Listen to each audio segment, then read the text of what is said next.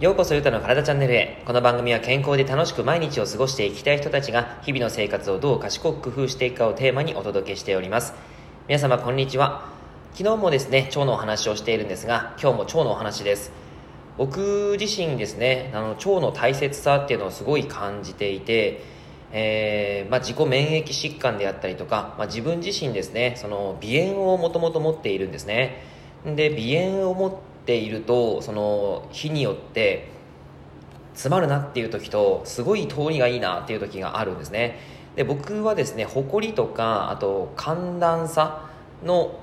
アレルギー、まあ、アレルギーっていうんですかね。あの、まあ、それでちょっと変わるみたいなんですけども。まあ、それがですね、あの一つとなんか自分自身のその食生活においてこの時すごい詰まるよね。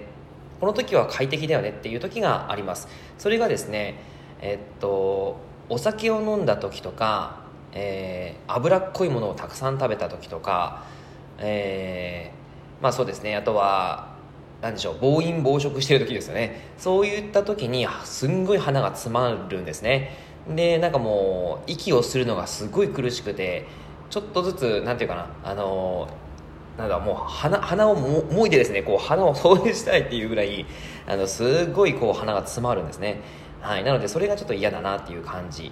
でもちゃんとしたいい食事、えー、ある程度血糖値を維持しつつ食物繊維が豊富でそしてまあ主菜主,、えー、主菜主食が1ずつえー、食べているっていう形だとすごく鼻の通りが良くて調子がいいです。あとは睡眠ですね。回復睡眠の質とかも関係はするんですけどもそんな時やっぱり調子がいいなっていう自分のバロメーターになったりしてます。はい。でこれはですね、えー、その中あの僕の体調体の中で腸が関係しているなってすっごい感じているんですね。でその腸によってその、まあ、鼻の詰まりが変わって自分の気分も全然変わってくるんですね。もう鼻が詰まった時の気分はもう本当にですねイライラしちゃったりとかうーんもうなんか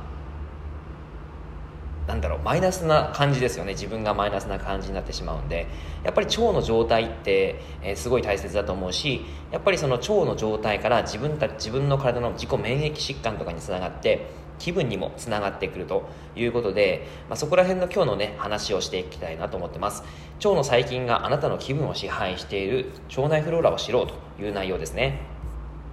はい。で今腸内フローラっていう話をしたんですけども腸内フローラっていうのは皆さんご存知でしょうか、えー、僕たちの腸にはですねお花畑が咲いているんですっていうふうになんかあのえー、メルヘンなことを言ってますけども実はですね顕微鏡で腸を除くとその細菌の多さにお花畑があるようだっていうふうに言われて腸内フローラっていうふうに呼ばれるようになったそうです。さまざまな細菌が1000種類、えー、1000兆個以上いると言われていて、えー、まだ未確認の細菌もたくさんいるそうですね。でその腸内細菌を大きくグループ分けすると善玉菌悪玉菌日和見菌です。それぞれ2対1対7善玉菌が2悪玉菌が1日和見菌が7の割合で存在しているというふうに言われています。そのたくさんの細菌が腸内でバランスを取りながら腸、えー、環境を整えてくれてるんですね。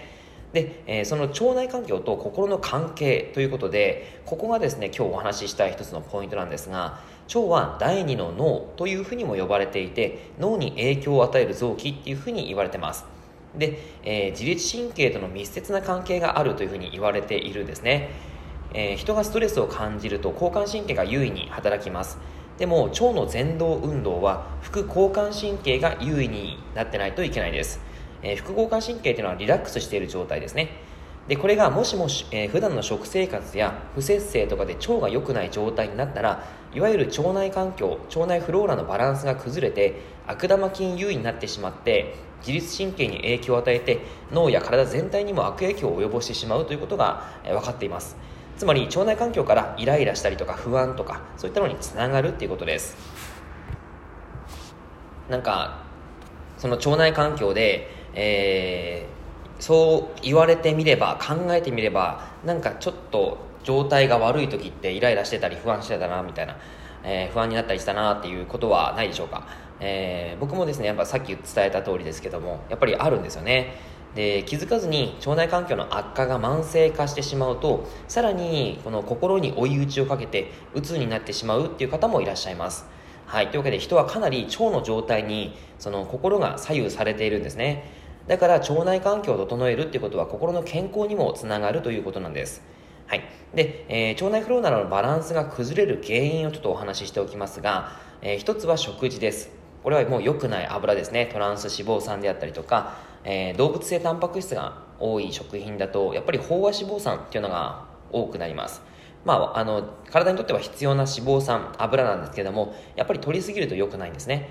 であとは保存量とかグルテンそういったものを食べ続けるとその腸内環境を悪化させてしまいます。そして、えー、あとはですね、えー、加齢ですね、えー、老年期になるとビフィズス菌あの悪だあの善玉菌が減ってしまうというふうに言われてます。はい、あとは薬です。抗生物質とかの薬は善玉菌まで排除してしまいます、えー、ストレス。え精神的なストレスが腸内環境を乱してしまうということで、さまざ、まなですね、あのその腸内環境が崩れる原因があるんですが、まずはやっぱり食事と加齢、えー、まあ、加齢に関してはちょっとね、どうしてもしょうがないとは思いますけども、あとは薬、ストレス、ここら辺がですね、まあ、コントロールしていきやすいのかな。まあ、ストレスに関してはちょっと難しいかもしれないんですけど、食事と薬に関しては、えー、ある程度コントロールしやすいのかなというふうに思います。はい。なので、まあ、そこら辺をですね、少しご自身の中で、あ、これがちょっと良くないのかなっていうふうに感じるきっかけになっていただければなと思います。はい。またですね、明日以降に腸内フローラを整える方法についてお話をしていきますので、楽しみにしていてください。以上になります。内容がいいなって思えたら周りの方にシェアしていただくと嬉しいです。また、いいねマークやフォロー、そして何か質問とかがあればコメントいただけたら嬉しいです。えー、ではですね、今日もラジオを聴いてくださってありがとうございました。では、良い一日を。